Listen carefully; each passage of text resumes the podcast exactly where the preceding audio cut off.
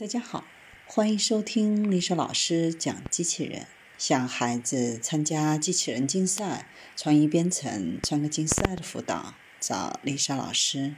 欢迎添加微信号幺五三五三五九二零六八，或搜索钉钉群三幺五三二八四三。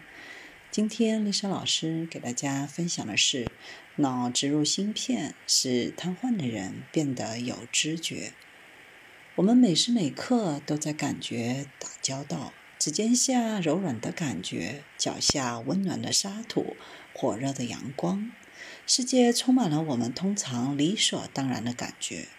但是对于瘫痪的人来说，一个或多个肌肉群的肌肉功能丧失，就会丧失很多的感觉。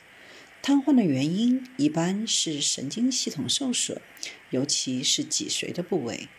现在，在脑计算机接口的新研究领域，脑植入芯片使这种瘫痪的毁灭性的感觉得到重生与恢复。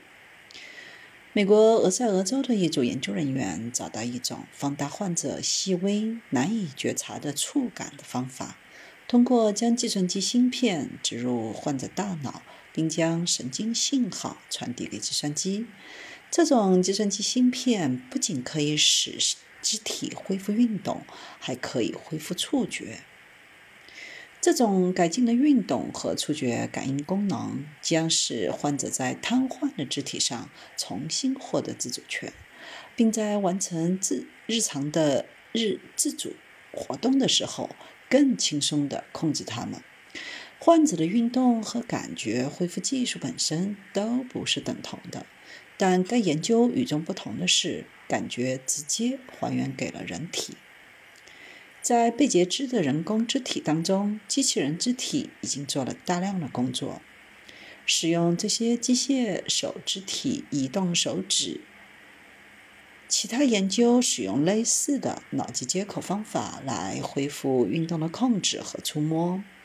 但是要解决的新问题是。患者没有使用机器人的肢体，而是使用自己的器官，这确实具有挑战性。该系统通过首先从患者大脑表面的植入芯片收集神经信号，并将其中继到附近的计算机来工作。计算机使用智能算法将数据流分解为运动信息和感觉信息。通过解码参与者大脑的神经信号，研究人员能够在瘫痪的肢体当中产生运动和感觉知觉。先前的研究认为，瘫痪的患者往往不再产生这些感觉信号。然而，这项新的研究发现，这些基于触摸的神经信号仍然存在，只是处于非常低微的水平，以至于患者无法感觉到它们。为了使这些触觉信号更容易被察觉，团队通过了算法增强这些信号。计算机通过刺激前臂电极用于运动和触觉臂章上的振动用于触摸，将处理后的数据反馈给患者，让患者蒙上眼睛，完成抓住一个物体的时候。添加这些刺激，使他完成动作的准确率可以高达百分之九十。该团队正在努力开发在家里和实验室都可以正常工作的实验模型。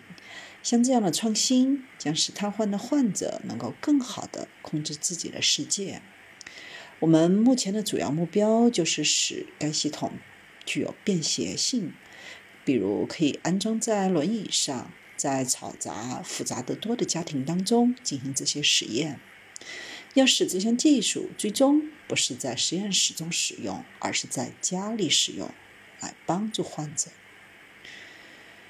我们期望多久才能看到大脑植入物能够获得完美的记忆力、强的视力、超自然的专注力或难以获取的专业技能呢？对于在黑暗中可以看见的视网膜芯片。或者在嘈杂的餐厅当中听到任何声音的下一代人工耳蜗，还是直接连接到大脑海马中的存储芯片？完美回忆起阅读的所有内容，还是要通过互联网植入一个界面，该界面会自动将清晰表达沉默思想的翻译成为在线搜索，用来消化相关网页的信息，并直接投射到大脑中来。在不久的将来，所有这些可能都将不再是科幻。